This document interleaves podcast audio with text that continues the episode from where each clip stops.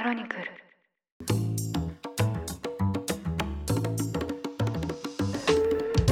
おはようございます。12月28日水曜日ニュースコネクト。あなたと経済をつなぐ5分間パーソナリティの野上秀文です。この番組では1日1つ5分間で世界のメガトレンドがわかるニュースを解説していきます。朝の支度や散歩通勤家事の時間などにお聞きいただけると嬉しいです。年の瀬今日28日が仕事納めだという人も少なくないのではないでしょうか。私は一足早く車で帰省しました。道中に一泊したんですが宿泊先で全国旅行支援を使って1泊5000円の割引さらに3000円分の地域クーポンの恩恵を受けました。この割引で忘れてはいけないのが新型コロナワクチンを3回接種済みだと示す証明書や陰性証明です。この証明書を見返すとこの3年足らずでワクチンだけでなく何度も受けた検査を思い出します。駐在したインドネシアでは国内出張で陰性証明が必要だったためその度に検査をしてそれがきっかけで陽性だと判明したことがあります。一方夏まで留学したアメリカでは症状が出て病院に電話するとそれは重症化しないから自宅で療養しなさい。検査をしに病院には来るな来なくていいというふうに言われました。自宅検査で結果的には陽性だったんですがその時の件数は公式にはカウントされていません。また海外から日本に出たり入ったりする際に検査だけでなく隔離の決まりもこの3年間で随分と変わってきました。2019年12月初旬中国の武漢市で第1例目の感染者が報告された COVID-19 ですが収束は見えないものの私たちは時間の経過とともに事実上ウィズコロナで過ごしていると思いますそんな中これまでかたくなにゼロコロナ政策を維持して感染を封じ込めようとしてきた中国で感染対策の方針に大きな動きがありました中国政府は26日、新型コロナウイルスの水際対策を見直し、中国への入国後の隔離措置を来年1月8日から撤廃すると発表しました。中国の国内でも12月から断続的に規制が緩和されており、これまで国民に厳しい移動制限を敷いてきたゼロコロナ政策が事実上終了となります。中国では現在入国者はホテルなどで5日間強制的に隔離された後、自宅で3日間の待機をする必要があります。外国人らは最大8日間の施設隔離が求められ、出張や留学の妨げとなってきました。今回の中国政府の発表は、こうした隔離措置を撤廃したほか、外国人が中国を訪れる際のビザの発給について利便性を高めたり、国際線の便数の制限も撤廃したりする方針を示しています。一方、中国人の海外旅行についても、国際的な感染状況などに基づいて、秩序をもって回復させると説明しています。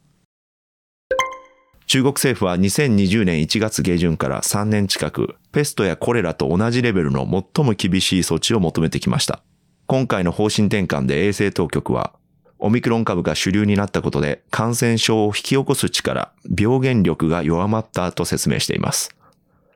また発生当初の原因不明の肺炎とされていた時の流れを組んだ新型コロナ肺炎としてきた名称も肺炎を引き起こす症例が少ないとして新型コロナ感染と呼び方を変更して扱いを引き下げることを決めました。習近平国家主席ら中国共産党の指導部がゼロコロナ政策からこうして方針を変えたのは、国民の不満から11月下旬に各地で激しいデモ活動が起きたことに加えて、経済の深刻な落ち込みも背景にあります。外国との行き来を再開させることで経済の正常化を図りたい考えです。ゼロコロナからウィズコロナへこの方針が発表されると、海外旅行サイトでは中国の検索が急に増えたとも報じられています。一方、中国国内で感染が急拡大していることを受けて、日本の岸田総理は12月30日から中国からの入国者に入国時の検査を実施する緊急の水際措置を取ると発表しました。新型コロナの感染対策を緩める中国ですが、感染の収まりを受けたものではありません。政府がコロナ対策の制限を急に解除した結果、自然免疫のできていない国民の間に感染が各地で爆発的に広がっているとされています。ただ現地では中国当局が今月7日から大規模な PCR 検査を中断したため、正確な感染者の数を把握するのが事実上不可能となっています。また政府は25日から新規の感染者数や死者数を発表しないことも決めました。そんな中、中国の国家衛生健康委員会の会議録とされる内部文書がネット上に流出しました。その内容は中国の1日あたりの新規感染者が推計で3700万人、さらに12月1日から20日までの感染者数が人口のおよそ2割にあたる推計2億4800万人だと示されたということです。